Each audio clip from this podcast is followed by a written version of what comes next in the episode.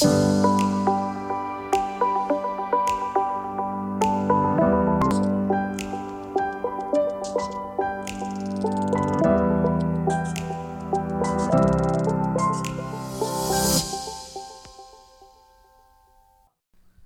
gente. Reinaldo Lunelli falando e lhes dando boas-vindas ao meu primeiro podcast. Que legal! Nós vamos debater aqui muitos assuntos relevantes, então se inscreva logo para não perder nenhuma das novidades. Bom, hoje eu vou falar especificamente sobre a nossa carga tributária, mas para isso eu quero te lembrar um pouquinho da nossa história. Vamos voltar lá no século XVIII, quando o Brasil colônia pagava um alto tributo ao seu colonizador, Portugal. O imposto cobrado pela coroa portuguesa sobre todo o ouro encontrado em nossas colônias correspondia a 20%, ou seja, um quinto de todo o metal extraído que era registrado em certificados de recolhimento pelas casas de fundição. Esse absurdo e altíssimo imposto foi intitulado o quinto. A reserva do quinto pela coroa portuguesa era feita desde as primeiras doações das capitanias hereditárias, ainda por Dom João III em 1534. Mesmo antes do descobrimento das minas de ouro no Brasil, as ordenações do reino estabeleciam como direitos reais, entre outros, claro, as minas de ouro, prata e qualquer outro metal. Este imposto recaía, no nosso caso, principalmente sobre a produção de ouro. O quinto era tão odiado pelos brasileiros que foi apelidado de o Quinto dos Infernos. A coroa portuguesa quis, em um determinado momento, cobrar os quintos atrasados. E pior, de uma única vez. No episódio que ficou marcado em nossa história como a derrama. E apesar do rigor na criação de uma estrutura administrativa e fiscal, visando sobretudo a cobrança dos quintos, o imposto já era desviado. É, estamos no Brasil, né? Afonso Sardim, em seu testamento, declarou que guardava o ouro em pó dentro de vasos de barro.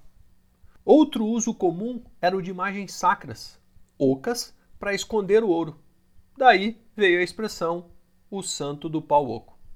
A indignação da população ocasionou uma revolta intitulada de Inconfidência Mineira, em 1789, e era liderada por Tiradentes. Os Inconfidentes queriam a libertação do nosso país do seu colonizador. O movimento, logicamente, foi descoberto pelo rei de Portugal, e o conflito teve seu ponto culminante na prisão e no julgamento de Joaquim José da Silva Xavier, o Tiradentes. E aí o final da história você já sabe muito bem. Fazendo um paralelo com a nossa realidade, de acordo com o Instituto Brasileiro de Planejamento Tributário, a carga tributária brasileira dos últimos anos está chegando a quase 40% do PIB. PIB que representa a geração da nossa riqueza. Bom, Quase 40% significa praticamente dois quintos da nossa produção. Assim, a carga que nos aflige atualmente é de praticamente o dobro daquela exigida por Portugal à época da Inconfidência Mineira. O que significa que pagamos hoje, literalmente, dois quintos dos infernos. Você sabe exatamente para que pagamos tanto imposto? Uma coisa eu posso te garantir: não é mais para envio aos colonizadores. A coroa portuguesa foi substituída pela atual república, e com a instalação da democracia em nosso país, cabe a você, empresário ou pessoa física, pensar estrategicamente em como reduzir o impacto dessa carga tributária, mas sempre de uma maneira lícita, em consonância com toda a nossa base legal. Nos próximos podcasts, nós vamos falar alguns conceitos relevantes e as estratégias que podem ser utilizadas para a redução da carga tributária.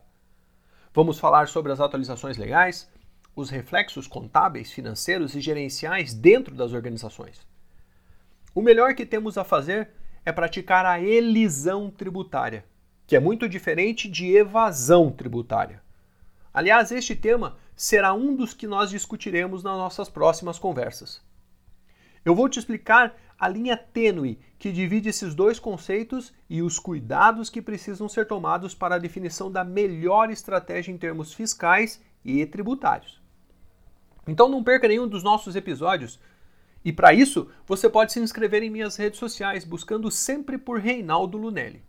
E por lá, eu os aviso sempre que lançar alguma novidade aqui em meu canal do podcast. Sei que juntos podemos pensar estrategicamente, avaliando os riscos de cada negócio e reduzir seus custos, sejam eles tributários ou não, visando um aumento do fluxo de caixa e o tornando ainda mais competitivo. Então pense bem, mas pense estrategicamente. Por hoje é isso, pessoal. Eu espero os encontrar em nossa próxima conversa. Um grande abraço e até lá!